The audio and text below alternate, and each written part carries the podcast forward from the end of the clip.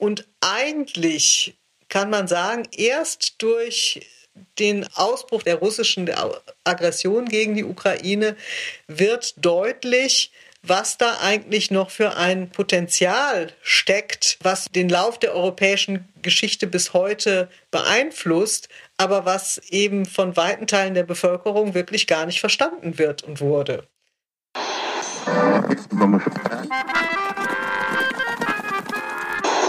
Sie empfangen Radio Almata. Steppenkinder, der Aussiedler-Podcast. Hallo, guten Morgen, Edwin, wie geht's dir? Ja, äh, mir geht es eigentlich ganz gut. Mich ähm, ja, macht es nur nachdenklich, dass dieser Krieg in der Ukraine immer noch äh, andauert und dass es scheinbar kein, ähm, ja, kein Fortschritt gibt. Und das frustriert einen so ein bisschen. Ne? Also auch, ich hatte gestern einen Vortrag gehalten über die Hintergründe des Krieges in der Ukraine. Es war eine Gruppe von Seniorinnen bei einer Volkshochschule. Und da ist die Stimmung auch zwar, äh, wünschen sich alle den Frieden und sind solidarisch mit der Ukraine, aber ich habe so den Eindruck, dass die Menschen schon langsam ziemlich geknickt und frustriert sind, auch hier bei uns. Ja, und ich bemerke bei Veranstaltungen, dass immer weniger Leute kommen, weil sie ja irgendwie so müde sind von dem Thema vielleicht auch, weil es wirklich irgendwie keine Fortschritte gibt. Und wir dürfen nur leider nicht müde werden. Wir müssen da dranbleiben. Das finde ich ganz wichtig. Genau. Der Anlass unserer heutigen Sendung ist ja der 70. Jahrestag des Todes des sowjetischen Diktators Josef Stalin. Ähm, und dieses Datum gab den Anlass, um in einigen Medien jetzt nochmal zu rekapitulieren, was der Stalinismus war, was sein persönliches Wirken dabei war und äh, wie die Erinnerung äh, daran heute in unserer Gesellschaft oder auch mh, insbesondere in der russischen Gesellschaft ist. Und von dir, Ira, ist ja ein, auch ein Artikel erschienen bei Decoder äh, Org, in dem du über deine Erfahrungen äh, aus deinem Besuch bei dem, im, im Geburtsort Stalins, in dem Stalin-Museum auch schilderst. Was waren denn so deine Eindrücke? Ja, das war sehr skurril. Ich war im Herbst 2022 in Gori, das ist seine Geburtsstadt, eine Stunde Autofahrt von Tbilisi, der Hauptstadt Georgiens, entfernt.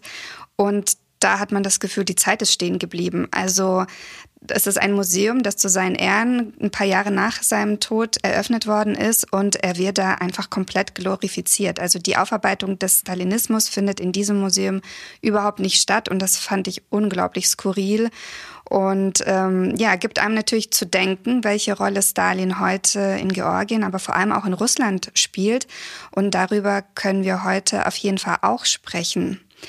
Ja, und äh, das Thema Stalinismus, das äh, beschäftigt dich und mich ja auch, weil unsere Familien in der ehemaligen Sowjetunion davon betroffen waren. Also sowohl bei dir als auch bei mir waren Menschen ähm, verhaftet worden, erschossen worden und äh, zum Beispiel äh, meine Großväter waren auch im Gulag.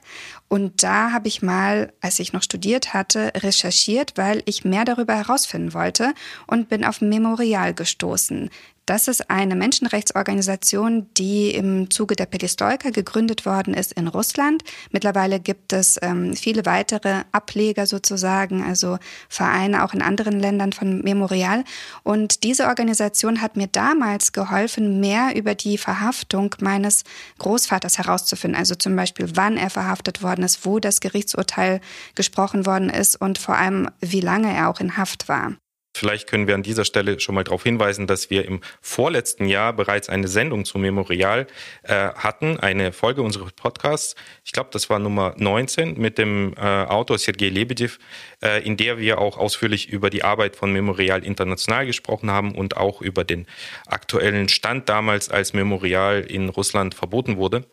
Meine persönlichen Erfahrungen, meine familiären Erfahrungen sind dann so, dass ich aus den Erzählungen meiner Großmutter äh, ich kann mich erinnern, dass sie mal erzählt hat, dass als Stalin gestorben ist, waren sie gerade auf dem Feld. Ich glaube, das war Frühling, so die ersten Aussaat, Kartoffeln aussaat oder so war das. Ich weiß nicht genau. Und da ist der Brigadier angeritten gekommen und hat verkündet, dass der, dass der große Führer des Volkes verstorben ist. Und sie sind alle in Tränen ausgebrochen. Äh, und äh, das ging bei mir irgendwie so nicht zusammen. Ne? Also ihre mhm. Familie, ihr Mann war in der Todarmee, er ist erst vor kurzem zurückgekommen und dann stirbt derjenige, der das alles verursacht hat und die Menschen waren damals so alle total am Boden zerstört. Der ja, der große Beschützer der sowjetischen Nation äh, ist jetzt gestorben. Ja, aber vielleicht waren das gar nicht so Trauertränen, sondern vielleicht äh, waren das Tränen der Angst, weil man nicht wusste, was danach kommt, dass es vielleicht noch schlimmer kommen könnte. Ne? Genau. Und da äh, mit meiner Beschäftigung dann mit der sowjetischen Geschichte äh, hat sich das nach und nach herausgestellt, dass es ja auch ein, ein gewisses Trauma war, was da zum Ausdruck gekommen ist. Aber magst du uns äh, vielleicht an dieser Stelle, bevor wir gleich unseren Gast vorstellen, noch kurz sagen, was Stalin so mit russlanddeutscher Familiengeschichte zu tun hat? Genau, also dass so viele Deutsche aus der früheren Sowjetunion heute in Deutschland leben, hat ja auch mit ihren Erfahrungen oder mit den Erfahrungen der Großeltern und zum Teil in der Elterngeneration mit diesem sowjetischen Terrorregime zu tun. Ähm, nach der Logik der bundesdeutschen, des bundesdeutschen Gesetzes waren die kollektiven Repressionen gegen die Sowjetdeutschen in dem Stalinismus äh, Folge des Überfalls Hitler-Deutschlands auf die Sowjetunion. Also da geht eine, da kommt eine Verknüpfung beider großen äh, totalitärer Regime und ihre Auswirkungen auf eine bestimmte Minderheit zusammen. Stalin nahm äh, irrationale Rache an den eigenen Deutschen, also den Deutschen in der Sowjetunion, stellvertretend für die hiesigen Deutschen damals, die damals Hitler gewählt haben und seine Politik unterstützt hatten. Er sah hier wohl irgendwie so eine Verbindung, die es eigentlich tatsächlich nicht gab. Die Leute lebten seit zehn Generationen da in der Sowjetunion und hatten eigentlich nichts mit dem nationalsozialistischen Deutschland oder dem Deutschen Reich eigentlich zu tun. Und weil diese Repressionen spätestens seit 1941 alle betrafen, die als Deutsche galten oder sich als solche bezeichnet haben, war ihre Zukunft egal wie so die einzelne Person zum sowjetischen Regime stand, dort nicht mehr sicher. Und sicher konnten sie dann erst in der Bundesrepublik Deutschland sein, die sich verantwortlich und solidarisch zeigte. Und äh, was die Dimension angeht, also wie viele Menschen dieser Terror betraf, äh, lässt sich vielleicht an ein paar Zahlen zum Ausdruck bringen. Ähm, man geht davon aus, dass es in der Sowjetunion insgesamt etwa 12 bis 13 Millionen Opfer, über Zahlen können wir uns später vielleicht nochmal unterhalten, dieser unterschiedlichen Auswirkungen dieses Staatsterrors äh, gab. Und äh, bis 2009 haben etwa 5,4 Millionen Menschen der früheren Sowjetunion eine Rehabilitierung ausgesprochen bekommen. Das heißt ganz offiziell von den sowjetischen oder später auch den anderen Behörden, den russischen, ukrainischen Behörden, eine offizielle Anerkennung, dass sie äh, zu Unrecht verfolgt wurden in der Sowjetunion äh, bekommen. Und von diesen 5,4 Millionen waren alleine 1,3 an Russlanddeutsche ausgestellt worden. Man kann sich natürlich fragen, warum so viele? Wahrscheinlich, weil viele eben das als Anerkennung ihres Spätaussiedlerstatus gebraucht haben. Deswegen, deswegen haben sie auch so viel angefragt nach diesen Rehabilitierungsmaßnahmen. Ja, und über die gesamte Auswirkung des sogenannten Stalinismus und seine Aufarbeitung zu berichten, sprechen wir heute mit Dr. Anke Giesen. Ira, willst du vielleicht ein paar Worte zu der Person von Frau Giesen sagen? Ja, sehr gerne. Also zum einen noch kurz zur Rehabilitierung. Mein Großvater, der ja neun Jahre im Gulag gesessen hatte und 74 dann verstorben ist in Kasachstan, wurde erst 92 rehabilitiert und auch erst auf Nachfrage meiner Mutter hin, die die ganzen Ausreisepapiere für Deutschland für uns äh, vorbereitet hatte. Und ich freue mich, dass wir heute über dieses Thema und über den Stalinismus an sich sprechen können mit Dr. Anke Gießen. Sie studierte Slawistik in Münster, Moskau und Hamburg und wurde an der Uni Magdeburg promoviert im Fach Geschichte zur russlandweiten Debatte über Konzept und Verstaatlichungsprozess der Lagergedenkstätte Perm 36 im Ural. In ihrer Arbeit als Referentin der Berliner Senatsverwaltung für Bildung, Jugend und Familie setzte sich unter anderem für die Ausweitung der Kontakte zur Aufarbeitung traumatisch erlebter Vergangenheit im Rahmen der Städtepartnerschaft Berlin-Moskau ein. Und was für uns heute vor allem relevant ist, sie ist Vorstandsmitglied von Memorial International und Memorial Deutschland und sie ist Beirätin der Gedenk- und Begegnungsstätte Leistikowstraße Potsdam. Frau Giesen engagiert sich im Bereich der Erinnerungskultur zu den sowjetischen politischen Repressionen in den ehemaligen sozialistischen Ländern. Wir werden mit ihr heute über den Stalinismus sprechen, aber es wird auch darum gehen, wie der Kreml heute die Person Stalin instrumentalisiert und wie es allgemein um die Aufarbeitung der stalinistischen Diktatur steht.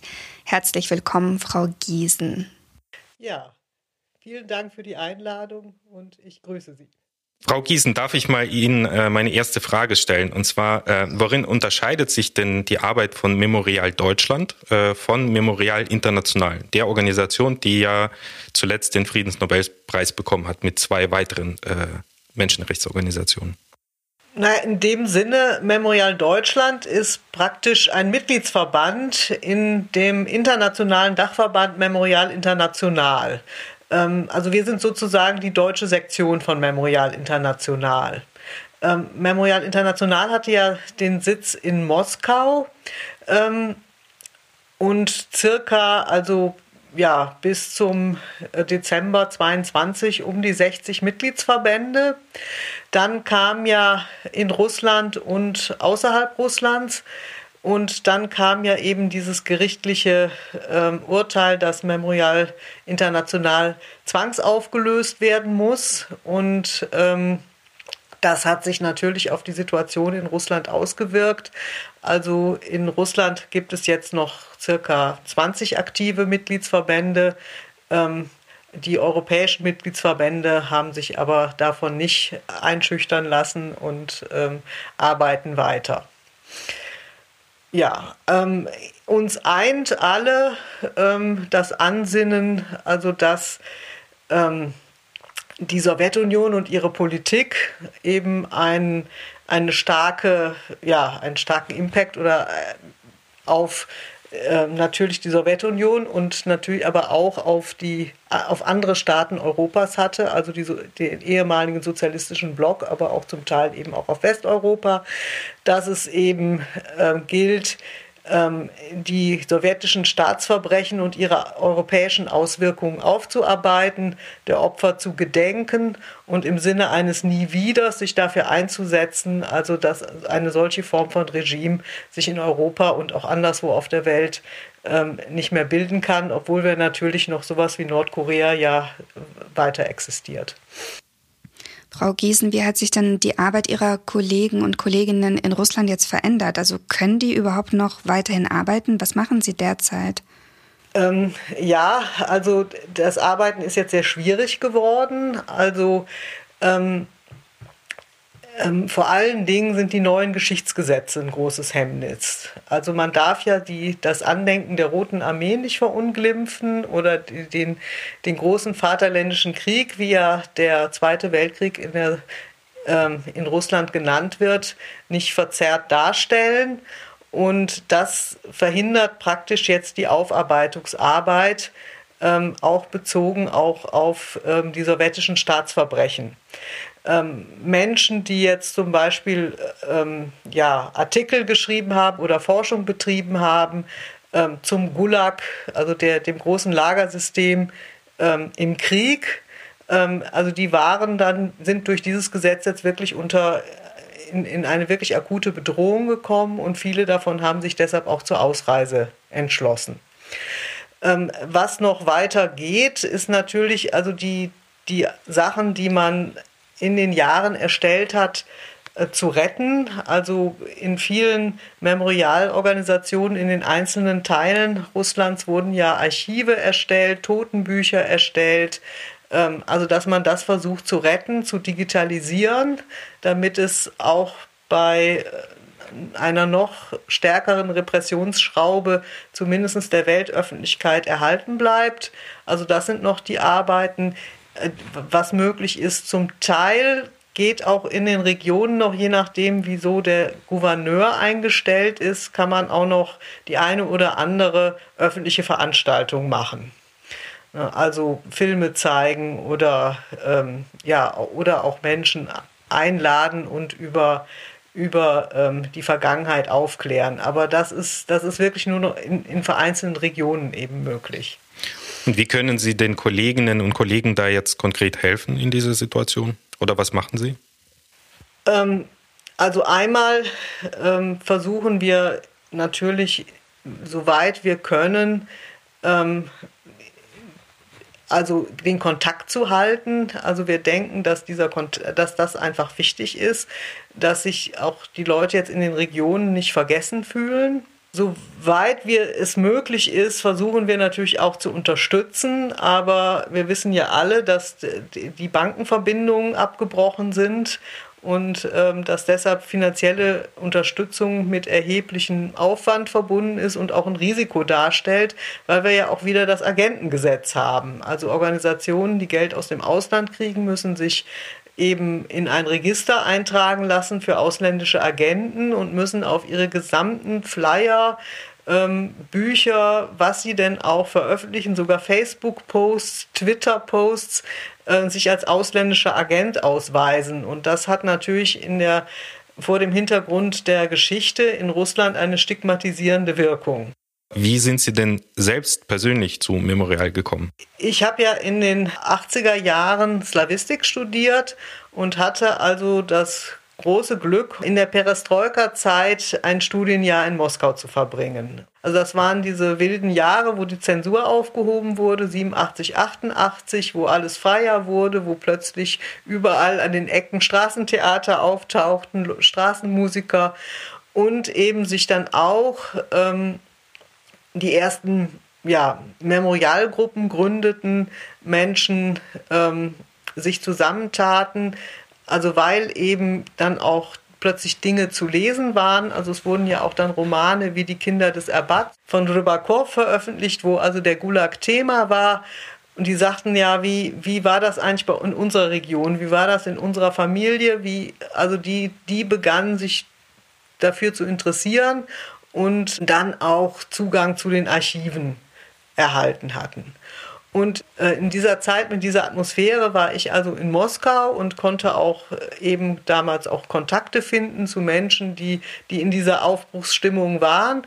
Und äh, wenn das jetzt auch nicht damals die, die direkten Memorialgründer ähm, waren. Aber ähm, ich fand das ne, unheimlich spannend und das hat mich auch inspiriert. Und ähm, ich habe ja meine Berufskarriere begonnen im deutsch-russischen Austausch und da haben wir ziemlich schnell zu Memorial Petersburg ähm, Kontakt gehabt, also weil wir damals ja im deutsch-russischen Austausch eben russische Zivilgesellschaft in ihrem Aufbau unterstützt haben. Und ja, das war dann so mein, mein Kontakt zu Memorial. Und da habe ich dann auch immer den Kontakt behalten und ähm, dann auch später, also bin ich eben auch, als dann Memorial Deutschland bekannter wurde, ähm, bin ich da eingetreten und dann auch habe mich in den Vorstand wählen lassen. Ähm, später ist, es war allerdings wirklich erst später ist mir dann aufgefallen, dass ich ja selbst familiär betroffen bin, also indem also mein Großvater ähm, in einem sowjetischen Speziallager in Haft war. Ähm, das ist eine Geschichte, die wurde in der Familie nämlich auch nicht so breit getreten und ähm, das fand ich dann hochinteressant. Also, dass ich sozusagen mich für diese ganzen Themen interessiert habe, bevor mir eigentlich klar war, wie ich selber familiär betroffen bin. Das ist interessant. Wir können später darauf nochmal zurückkommen, denn wir möchten auch gerne über den Punkt Aufarbeitung und zwar nicht nur in äh, den postsowjetischen Ländern sprechen, sondern auch in Deutschland. Vielleicht fangen wir mal ganz von vorne an. Was versteht man denn unter Stalinismus, Frau Giesen? Stalinismus ist natürlich jetzt erstmal ganz eng an die Person von Josef Stalin geknüpft und hat eigentlich, sagen wir mal, so zwei Seiten. Also einmal ist es Josef Stalins Auffassung von, vom Marxismus-Leninismus. Und dann ist Stalinismus natürlich auch die Bezeichnung für eine ganze Epoche, also die Epoche, wo Josef Stalin praktisch Alleinherrscher in der Sowjetunion war. Und äh, das kann man sagen von eigentlich von 1929 bis zu seinem Tod 1953. In der Zeit hat er halt seine Auffassung eben von Sozialismus oder von Näherung an den Kommunismus sehr rücksichtslos umgesetzt, und zwar indem er sich auf die Alleinherrschaft der Partei, den Geheimdienst und ähm, ein umfassendes Gefängnislagersystem gestützt hat. Und was auch nochmal wichtig ist für den Stalinismus, ist eine sehr rücksichtslose Umsetzung der Industrialisierung der Sowjetunion. Da greift praktisch, also einerseits eben dieses, dieses umfassende ja, Lagersystem und, und Verfolgung, also von Andersdenkenden und die Industrialisierung zusammen, indem man Andersdenkende oder vermeintliche Andersdenkende, sagen wir nochmal, in großem Stile verhaften ließ und in Lagern Zwangsarbeit im Sinne der Industrialisierung und der Erschließung des Nordens äh, leisten ließ. Das Ganze war vollkommen willkürlich, hatte überhaupt keine rechtsstaatliche Grundlage und ähm, unglaublich, also Millionen von Menschen ähm, haben so ihre Freiheit verloren und ähm, viele, viele Hunderttausende auch ihr Leben. Es war eigentlich faktisch ein, ein Krieg oder ein, ein Terror gegen die, die eigene Bevölkerung. Im Sinne eines, und das ist so das Perfide am Stalinismus, das Ganze stand ja im Sinne eines humanistischen Ideals und äh, war aber faktisch ähm, ja, ein, ein, ja, ein, ein Terror, ein, eine, ähm, eine Totalunterjochung der Bevölkerung man kann fast eigentlich von Versklavung reden, ähm, was also sozusagen auch dieses, dieses, dieses Ambivalente so ausmacht. Also nach außen wurde es dann auch äh, eben als ja, als im Dienste der Menschheit, im Dienste der Sowjetbürger dargestellt und die europäische Linke hat sich davon ja auch zum Teil wirklich ähm, ja, an der Nase rumführen lassen oder, oder das so abgekauft und nach innen war es eigentlich eine unmenschliche Maschinerie der Unterdrückung und ähm, ja, gegen die der eigenen Bevölkerung. Also um das zusammenzufassen, es geht um nicht nur um das, was wir als den großen Terror bezeichnen, vielleicht können wir darüber dann nochmal sprechen, sondern um verschiedene Kapitel in der sowjetischen Geschichte, die vielleicht aus meiner Sicht auch vor Stalin stattgefunden haben, aber auch danach. Also von Anfang an war eigentlich der Anspruch und wie vorgegangen wurde, passte eigentlich in der Sowjetunion nicht zusammen. Und äh, natürlich auch Lenin hat ja bereits einen roten Terror ausgeübt, hat die ersten Straflager äh, einrichten lassen und ähm, die Hungersnot in den 20er Jahren ja, die Hungersnot, gut, aber dann wurde immerhin noch diese neue ökonomische Politik eingeführt, um das wieder abzufedern. Aber mit Stalin sozusagen gab es dann gar kein Regulativ mehr. Und ähm, äh, dann wurde ja auch unter Stalin die Planwirtschaft wirklich eingeführt und ähm, rücksichtslos durchgesetzt und vor allen Dingen ja eben auch die, die Planwirtschaft, was äh, die Landwirtschaft anbelangt.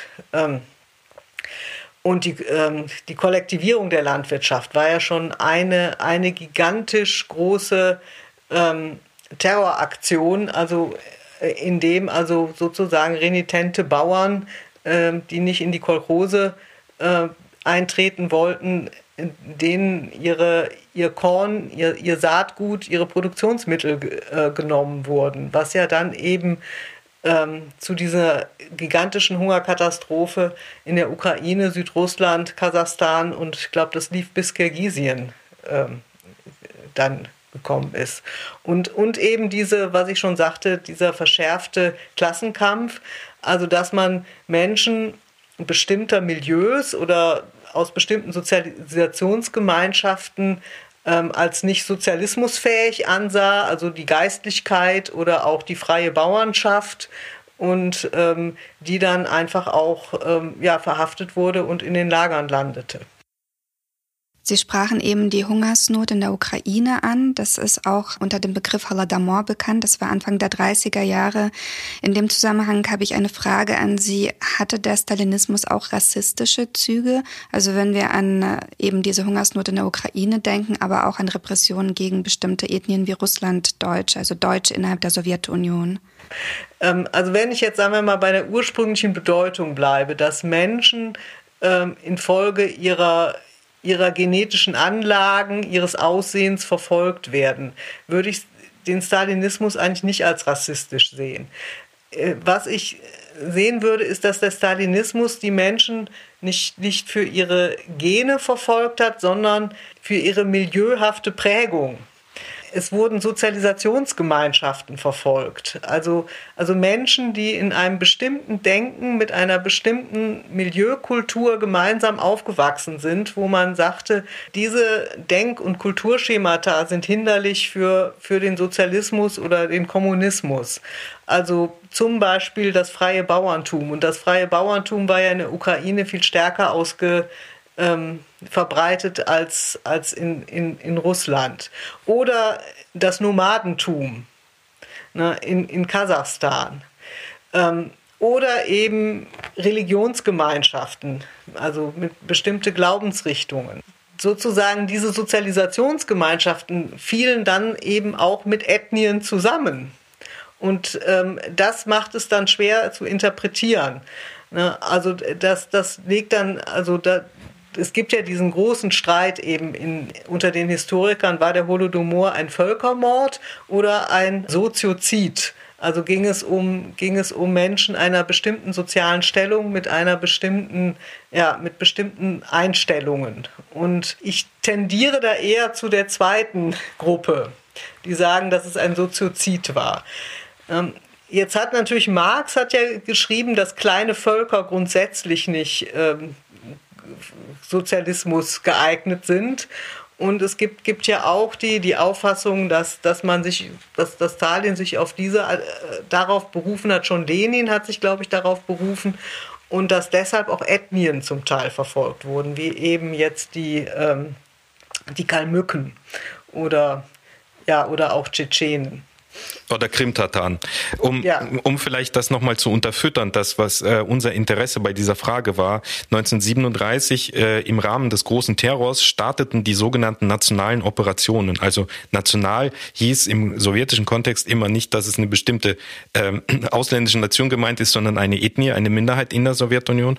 Und danach wurden bestimmte unbeliebte Minderheiten, beziehungsweise, naja, die ein bestimmtes Milieu vielleicht mitgebracht haben, aber vor allem Verbindungen in der Sowjetunion verfeindete Staaten hatten. Aber kulturell, nicht konkret, sondern einfach nur kulturell. Man hat denen unterstellt, äh, bist du ein ethnischer Deutscher, wirst du wahrscheinlich mit Hitler sympathisieren. Bist du ein ethnischer Pole, wirst du wahrscheinlich mit äh, Marschall Piłsudski zum Beispiel äh, äh, äh, sympathisieren. Und so ist im Zuge dieser dieser Aktion sind äh, bis, ähm, bis der Opfer dieser Aktion waren zum Beispiel Russlanddeutschen, während sie in der Zeit nur ein Prozent der Gesamtbevölkerung stellten. Noch größer war die Dimension bei, bei den Polen zum Beispiel. Und so verfängt diese Idee, dass die Polen besonders stark im, im Stalinismus verfolgt wurden, eben bei den Polen oder bei den Russlanddeutschen. Da entsteht, entstand äh, über Generationen dieser Eindruck, dass sie, weil sie Deutsche sind, äh, von Stalin verfolgt wurden. Aber ich glaube, da spielen tatsächlich verschiedene Aspekte mit ein. Und das, was Sie sagen, ja, einer dieser renitenten Bauern war mein Urgroßvater und seine Familie wurde dann ausgesiedelt, weil er Mittelbauer war. Ne? Also nicht primär, weil er Deutscher war, sondern weil er Mittelbauer war. Aber davon waren viele Deutsche betroffen, weil sie eben ein bisschen erfolgreichere Landwirte davor waren, vor der Oktoberrevolution, als ihre russischen Nachbarn, die ja bis 1862 noch Leibeigene waren. Ja, aber ich denke auch, was wichtig ist, ähm, also selbst wenn man aus solchen Sozialisationsgemeinschaften, Ethnien kam, die praktisch denen unterst kollektiv unterstellt wurde, ähm, gegen ähm, den Aufbau der so äh, ja, des Sozialismus zu sein. Man konnte praktisch, wenn man sich stark ähm, engagierte oder ähm, also man, man in die Partei eintrat, Partei, also man, man konnte sich sozusagen von dieser Sozialisationsherkunft äh, loslösen. Also auch einzelne Polen waren ja noch in der Partei, also Menschen polnischer Herkunft in der Partei durchaus ähm, hatten dort wichtige Stellungen. Ne? Und ähm, auch der Holodomor wurde ja auch mit von Ukrainern organisiert, die in der Partei waren. Ähm, und also, also da sehe ich nochmal zum Beispiel einen Unterschied jetzt ähm, zum, zum Nationalsozialismus, wo es völlig egal war, wenn man bestimmte, eine bestimmte Abstammung hatte, dann äh, konnte man machen, was man will. Dann konnte man sich, als, als Jude konnte man sich taufen lassen oder man, man ko konnte im Ersten Weltkrieg gekämpft haben, man konnte sich völlig als Deutscher verstehen, es war vollkommen egal. Also ähm, da, da zählten sozusagen nur die Gene. Es war egal, was man dachte. Und ähm, da, da sehe ich eben so diesen Unterschied im Stalinismus. Geht es darum, wie ist der Mensch geprägt? Und wenn der Mensch sich von seiner Prägung ähm, völlig loslösen kann, wenn Kinder sich von ihren Eltern distanzierten, ähm, dann gab es eine Möglichkeit, aus, aus dieser Form von, von dieser Form von Verfolgung ähm, verschont zu werden. Ja, da sprechen Sie einen wichtigen Punkt an, der uns auch im Vorfeld interessiert hätte, und zwar wirklich der Unterschied zwischen Nationalsozialismus und Stalinismus. Und vorhin äh, hatten Sie äh, die Gesetze in Russland erwähnt äh, im Rahmen von Geschichte, Geschichtsschreibung, Erinnerungskultur. Und 21 zum Beispiel trat ein Gesetz gegen Geschichtsfälschung in Kraft in Russland, das unter anderem ein Gleichsetzen von Sowjet- und NS-Handlungen während des Zweiten Weltkriegs unter Strafe stellt. Wie schätzen Sie denn das ein? Ist es vielleicht doch berechtigt, die zwei Systeme gleichzusetzen oder nicht? Also wie betrachten Sie das auch als Historikerin? Also gleichsetzen würde ich auch sagen, das äh, sollte man auf keinen Fall. Man kann natürlich diese beiden Systeme vergleichen und das finde ich auch sinnvoll, das zu tun, weil durch den Vergleich kommen, äh, also werden einem ja auch die Unterschiede ähm, bewusster oder die treten deutlicher hervor. Und ähm, es gibt sicherlich ähm, bestimmte ähm, Züge, wo sich Stalinismus und Nationalsozialismus ähneln. Also einfach zum Beispiel in diesem Anspruch, die Bevölkerung total zu kontrollieren und ähm, auch in der Form, also einen Teil der Bevölkerung auszugrenzen. Ähm, also da, da sind sicherlich Ähnlichkeiten und ähm, auch sozusagen, also dass diese Ausgrenzung eben auch bis dahin geht, ähm, diese, diese also Teile der Bevölkerung eben auch zu ermorden. Ähm, da, da sind sicher Züge, die sich ähneln. Ähm, aber wie gesagt, ich, ich denke, es gibt auch gravierende Unterschiede. Der Nationalsozialismus hat ja zum Beispiel weiterhin ein freies Wirtschaften zugelassen, was ähm, im Stalinismus ja eben ähm, durch diese totale Planwirtschaft. Es gab ja in dem Besitz, in dem Sinne auch kaum noch äh, Privatbesitz, ähm, wo man hätte frei wirtschaften können. Also das finde ich nochmal einen wichtigen Unterschied. Und die freie Wirtschaft hat sich ja in Deutschland auch mehr oder minder freiwillig ähm, mit in den Dienst ähm, des Hitlerregimes gestellt. Also ich finde auch, dass die Form, wie die Bevölkerung ähm, jeweils zu diesen Regimen standen, auch sehr unterschiedlich ist. Also da kann man eigentlich in, von der, bei der deutschen Bevölkerung sagen, da, da gab es eine erhebliche freiwillige Kollaboration. Und ähm, was jetzt den Stalinismus anbelangt, finde ich das sehr schwierig. Also es, ist, es, es war ja eine, also da haben auch Menschen kollaboriert, die haben auch denunziert, ähm, aber der Zwangscharakter, also der war deutlich ausgebildeter als im Nationalsozialismus. Also ähm, auch konnte sich der Nationalsozialismus auf antisemitische, konservative Einstellungen stützen. Ähm, und währenddessen, also ich glaube nicht, dass es eigentlich unter der Sowjet Sowjetbevölkerung wirklich so viele links eingestellte Menschen gab.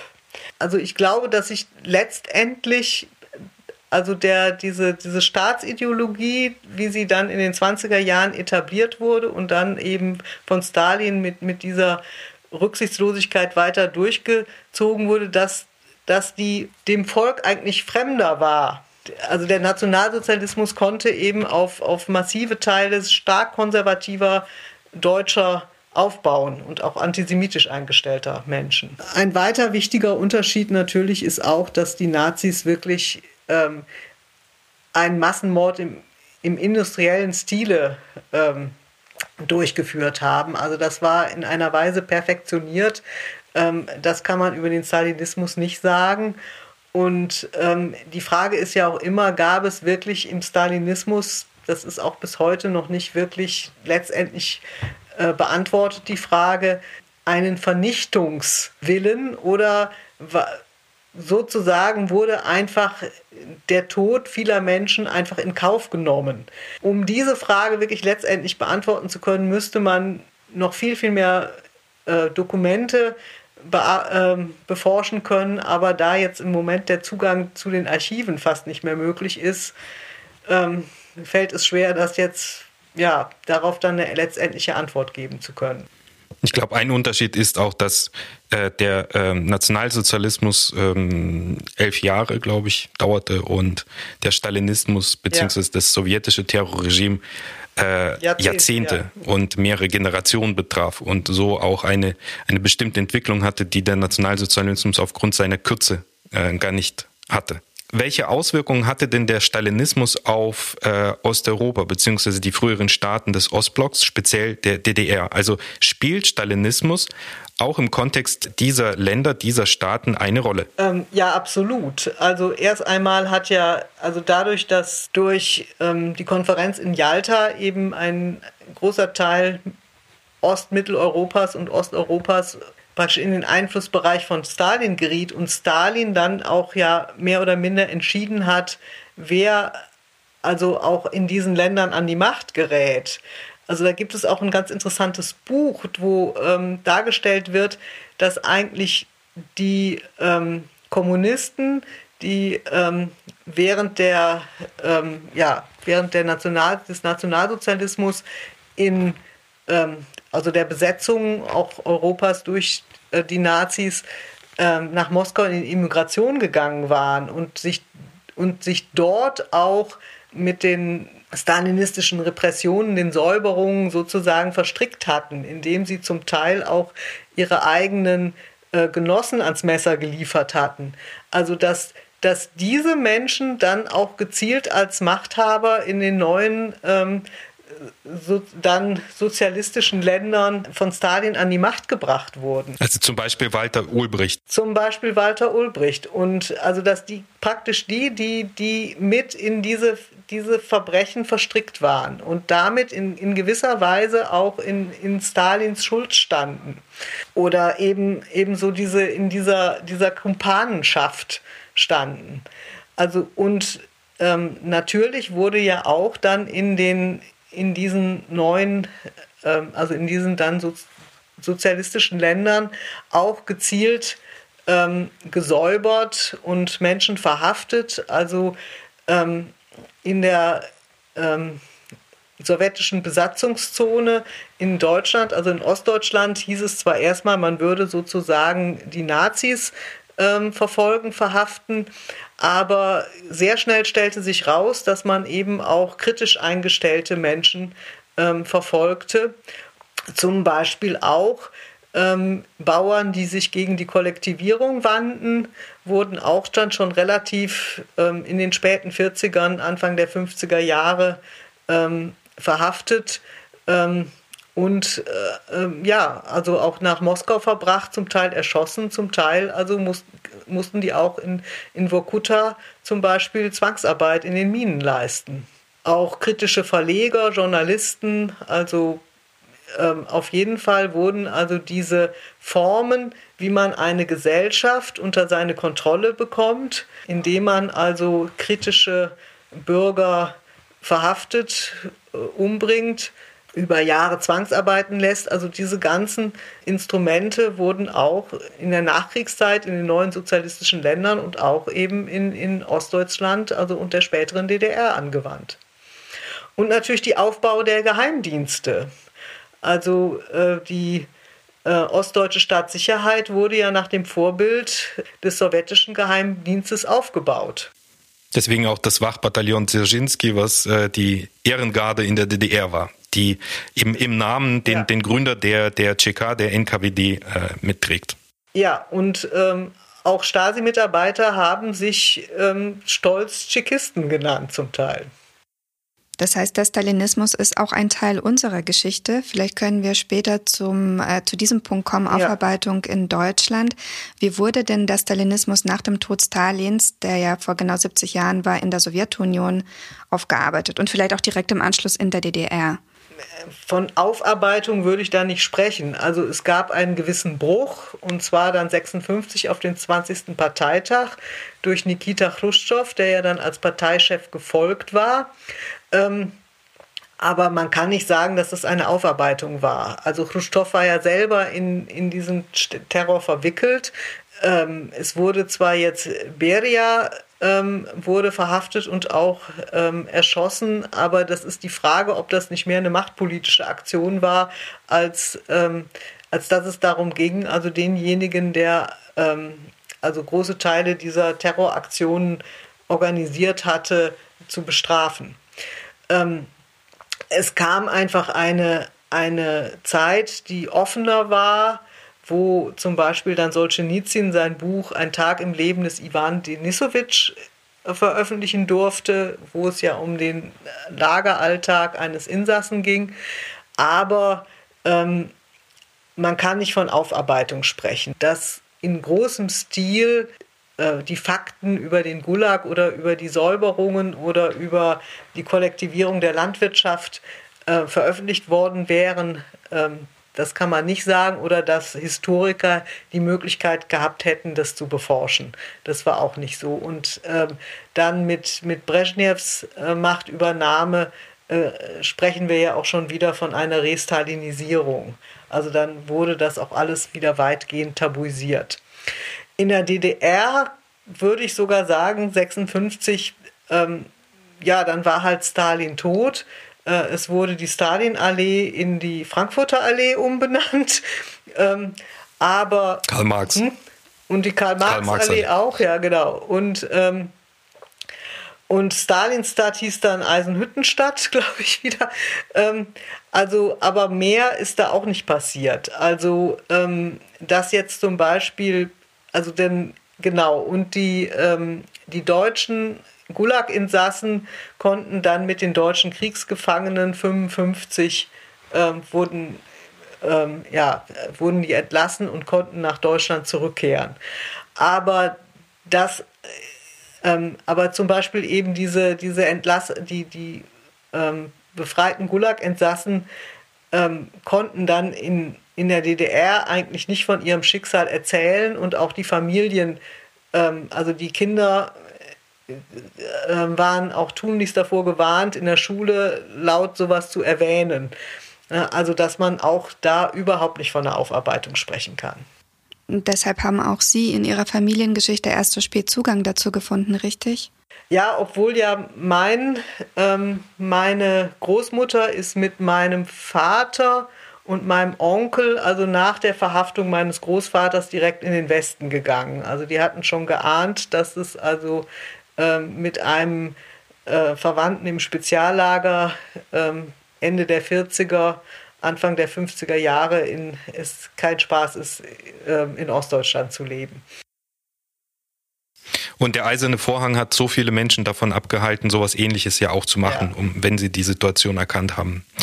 Meinen Sie nicht, dass es vielleicht irreführend ist, diesen, diesen sowjetischen, das sowjetische Terrorregime durch die Bezeichnung Stalinismus jetzt äh, so an dieser einen Person auszurichten?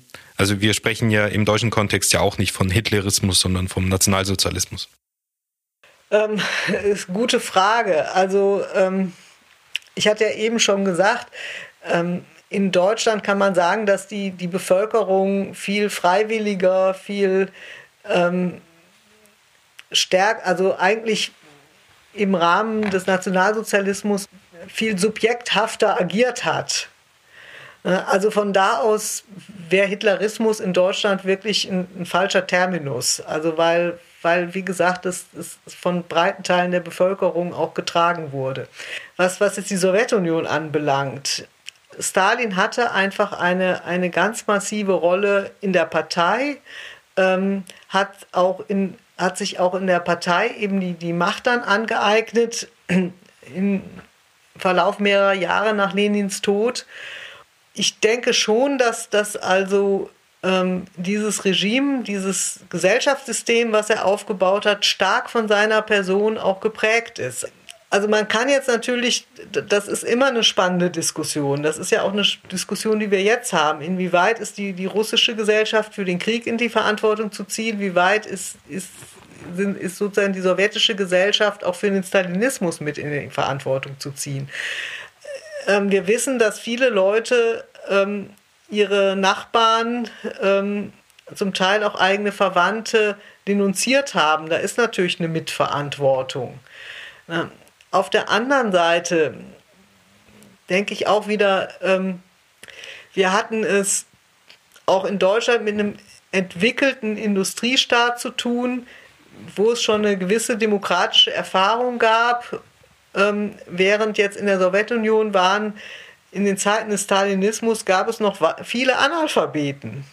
Na, also inwiefern ähm, kann man sozusagen eine, eine bäuerlich geprägte Bevölkerung, die in weiten Teilen, wie gesagt, über wenig Bildung verfügt und ähm, eigentlich immer nur ein, also nie als mündige Subjekte in der Geschichte bisher, also keine, wo es keine Tradition eigentlich, keine breite Tradition der mündigen Subjekte gibt.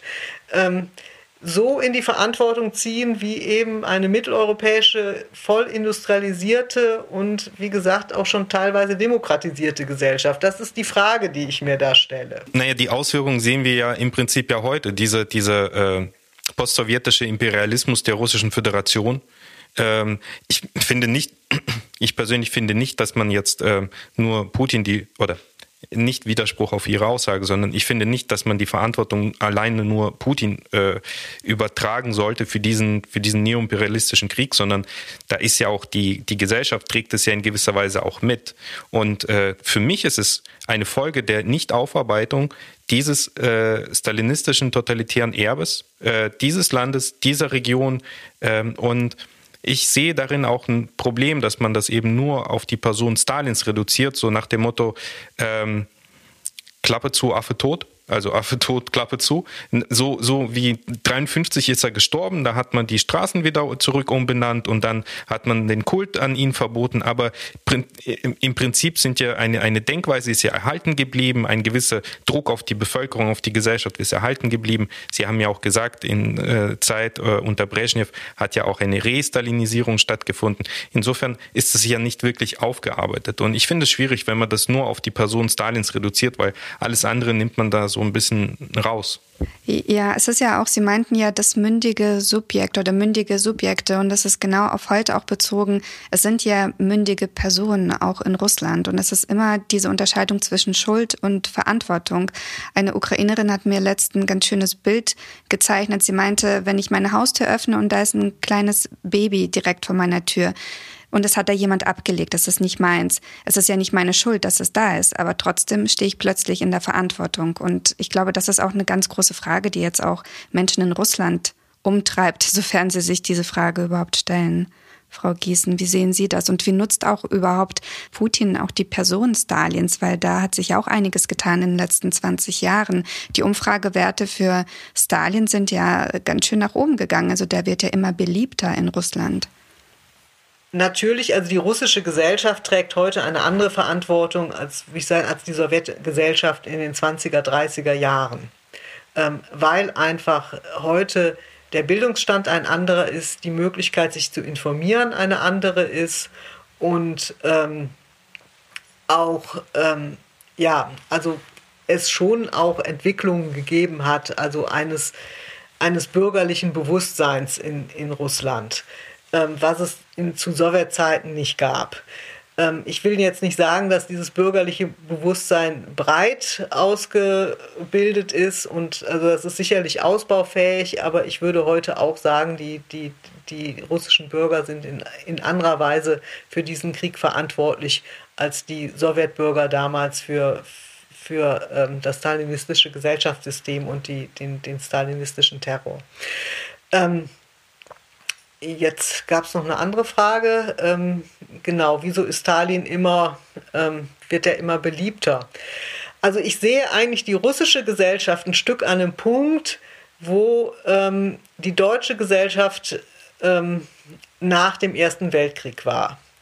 Also, ähm, dass es so sowas gibt wie, ähm, wie ein, ein, ein, ein massives Kränkungs- Trauma bezogen auf den Verlust des, ja, des Sowjetimperiums. Und ähm, dass man sich also noch nicht wirklich in, in, ähm, in, ja, in, in einer Bürgergesellschaft eingefunden hat, sondern dass man sich noch im großen Maße definiert über ähm, die Größe und die Bedeutung des Landes, in dem man wohnt. Und ähm, dass da praktisch der Zusammenbruch der Sowjetunion eine, eine, eine starke Kränkung ähm, ausgelöst hat. Und diese, diese Kränkung ähm, dazu führt, dass, dass man eben bereit ist, jemanden wie Putin zu unterstützen, der also die Versprechungen macht, diese Größe wiederherzustellen.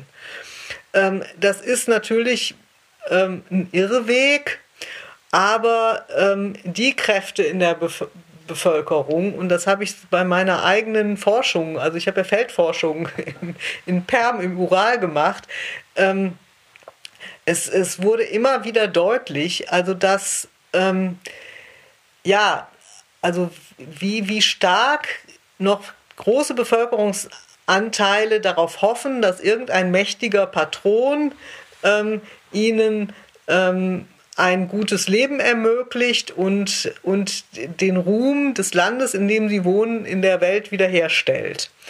Und ähm, Personen, die also sagen, ähm, ich, ich brauche Freiheit, um, um mich selbst zu verwirklichen und meine eigenen Ideen umzusetzen und meine, meine eigene, also und, und Bürgerrechte zu nutzen, ähm, die sind halt nach wie vor in der Minderheit.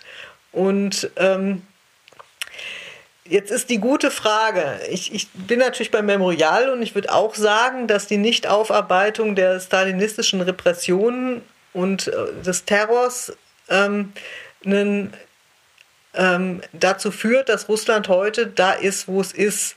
Aber ähm, was eben auch gefehlt hat, ist, ist auch ein, ein emanzipativer Schub.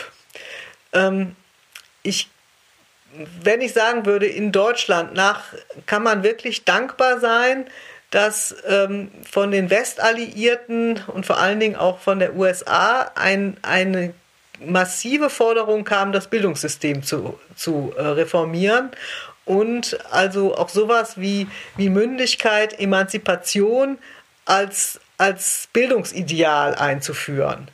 Und das ist nämlich genau ähm, nach dem Zusammenbruch der Sowjetunion in Russland nicht passiert. Also es gibt nach wie vor das Bildungsideal eigentlich des, des ähm, gehorsamen Untertanen, der ähm, zuhört, äh, was, der, was sozusagen der Lehrer sagt, also der Schüler und äh, brav mitschreibt und auch in der Universität wird, wird der offene Dialog nicht gefördert. Also, dass ich sagen würde, das ist, ist, so ein Zweiklang. Also einerseits, dass, dass man die Vergangenheit nicht versteht, aber andererseits, dass man auch in der Gegenwart nicht, nicht in keinster Weise eigentlich, außer jetzt in, in, in, in verschiedenen zivilgesellschaftlichen Nischen, ähm, ermuntert wird, Fragen zu stellen und sich auseinanderzusetzen und Autoritäten in Frage zu stellen. Also das würde ich sagen, dass, dass das dazu führt, dass wir heute eine russische Gesellschaft haben, wie sie denn ist. Ja, und Putin und seine Machtarme die unterdrücken ja dieses Fragestellen ganz massiv, ja. also wie im Fall Memorial sichtbar ist. Also das heißt, Putin nutzt ja auch ganz geschickt diese Person Stalins für seine Machtzwecke. Ja, und, und eben auch die, die Erinnerungen, ähm, also er stützt sich ja auch auf, auf wirklich die, ähm, die U50-Generation, die, die sich noch sozusagen an die Brezhnev-Ära erinnern und die Brezhnev-Ära ja in, in, jetzt in rosaroten Farben ähm, in Erinnerung haben. Also ähm, das finde ich auch interessant. Also es, es, werden ja auch permanent diese ganzen netten Filme der Brezhnev-Ära immer im Fernsehen wiederholt, so ähm, ähm, was weiß ich, der. Ja, genau, also ähm, und oder eben dieser diese schöne Film ähm, Liebe im Büro heißt der, glaube ich, auf Deutsch. Äh, ich war selber 1980 zum ersten Mal in der Sowjetunion. Ich kann mich gut erinnern, wie schlecht die Leute angezogen waren.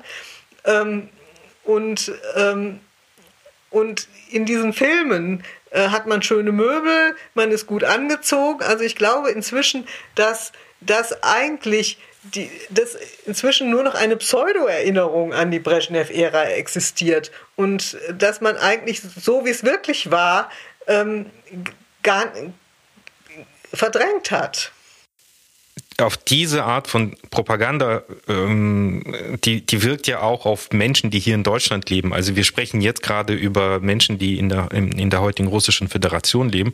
Aber anfällig für diese Denkweise, für diese Narrative sind ja auch Teile unserer Bevölkerung.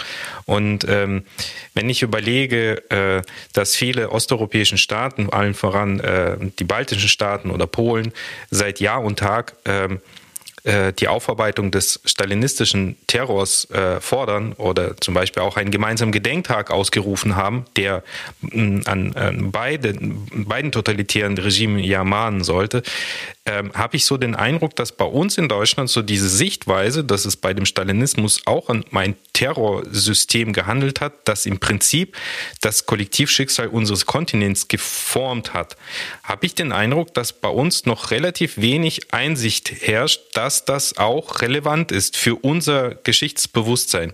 Wie sehen Sie denn den Stand der Aufarbeitung des Stalinismus hier bei uns in unserer Gesellschaft in Deutschland?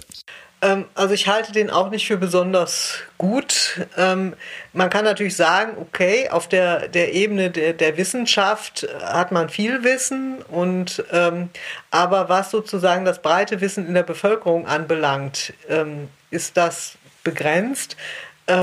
das hat zum einen eben äh, den Grund, dass, dass in der DDR dieses Thema tabuisiert war und ähm, in der Bundesrepublik Deutschland, also im westlichen Teil, ähm, nicht interessant war, beziehungsweise auch ähm, durch die Linke eigentlich unterdrückt wurde. Also man kann wirklich sagen, auch in den 70er Jahren Entspannungspolitik, also das hatte natürlich auch seinen Nutzen und das hatte auch seine positiven Aspekte, aber es hat eben auch dazu geführt, ähm, dass die Sowjetunion weich gezeichnet wurde zum Teil. Und ähm, ähm, dass zum Beispiel, also ähm, wir haben ja eben mit, mit, mit Gulag-Überlebenden Kontakt, ähm, die sagten, sie hatten in der Bundesrepublik damit überhaupt keine Stimme. Das wollte gar niemand hören, ihr Schicksal. Ähm, dann jetzt nach dem Zusammenbruch ähm, der Sowjetunion das führte ja dann dazu, dass man sagte, ja, Russland wird jetzt so wie wir, westlich, und dass man ähm, sämtliche, also dass man die, die Wissenschaften, die sich ähm, damit beschäftigten, also die Osteuropa-Wissenschaft, die Slavistik abbaute in Deutschland. Und ähm, ich gehöre ja auch zu der Generation von Slawisten, die dann im Prinzip umschulen mussten. Ähm, und ähm, weil, weil man uns dann auch sagte, nö, wir brauchen sie jetzt eigentlich mehr, die Russen lernen jetzt alle Englisch. und ähm, ja, und dann kam eben dazu ein, ein gewaltiger Zuzug von Menschen ähm, aus dem postsowjetischen Raum, ähm, deren Geschichte dann auch niemand verstand oder versteht. Ähm, und gleichzeitig aber erinnerungskulturell war ja dann auch in der Zeit, sagen wir mal, nochmal ein Schub der Aufarbeitung des Nationalsozialismus. Also dass man, dass, dass die jetzt in, in dass überall Geschichtswerkstätten entstanden, die sich jetzt mit der lokalen ähm, Geschichte äh, beschäftigten und, und wo es darum ging, also eigentlich nochmal die Aufarbeitung des Nationalsozialismus stärker in der Bevölkerung zu verankern. Ähm, das war eigentlich äh, der gesellschaftliche äh, die, ähm, die gesellschaftshistorische Entwicklung. Und da hatte einfach der Stalinismus dann keinen Platz. Ähm, also auch jetzt im, im, in Ostdeutschland nicht. Also die DDR hatte ja auch die Aufarbeitung des Nationalsozialismus blockiert. Und eigentlich kann man sagen, erst durch den Ausbruch der russischen Aggression gegen die Ukraine wird deutlich, was da eigentlich noch für ein Potenzial steckt, was den Lauf der europäischen Geschichte bis heute beeinflusst, aber was eben von weiten Teilen der Bevölkerung wirklich gar nicht verstanden wird und wurde. Jetzt zum Beispiel in Berlin wurde dann ähm, hier bei uns in der Bildungsbehörde dann in aller Eile ein, ein Programm ähm, aufgelegt, wo also Leute in die Schulen gehen und eben über diese Hintergründe berichten, damit, damit eben Schüler überhaupt die Chance haben, diesen, diesen Krieg zu verstehen, diese Aggression zu verstehen. Und das hätte eigentlich nicht sein müssen, wenn man, wenn man sich schon vorher ähm, diesem Thema mehr angenommen hätte in den Schulen und auch in Volkshochschulen oder ja. Da ist noch einiges zu tun. Da ist noch viel zu tun. Frau Giesen, vielen Dank. Ich glaube, wir können das Gespräch noch stundenlang fortsetzen. Ich habe äh, eine abschließende Frage. Wenn äh, jetzt jemand merkt, jetzt vielleicht auch beim Zuhören dieser Folge, oh, mein Opa war auch im Gulag oder meine Oma musste Zwangsarbeit leisten während des Zweiten Weltkrieges und wurde damit auch Opfer des Stalinismus. Wie kann Memorial Deutschland da konkret helfen, dass man vielleicht mehr über seine Angehörigen erfährt? Ja, wir haben ja noch Zugang zu den Datenbanken, die Memorial aufgebaut hat. Und ähm, wir ähm, wir recherchieren dann auch oder wir ähm, sagen den Leuten, wo sie sich hinwenden können. Also da stehen wir auf jeden Fall zur Verfügung. Ja, das ist ein toller Service, um jetzt an den Anfang der Folge anzuknüpfen. Ich hatte ja damals auch ganz viel Unterstützung erhalten und das ist auch kostenfrei und deswegen ist es auch wichtig, Organisationen wie Memorial mit Spenden zu unterstützen. Darüber würde auch ich mich auf freuen, genau, weil diese Arbeit so, so wertvoll ist.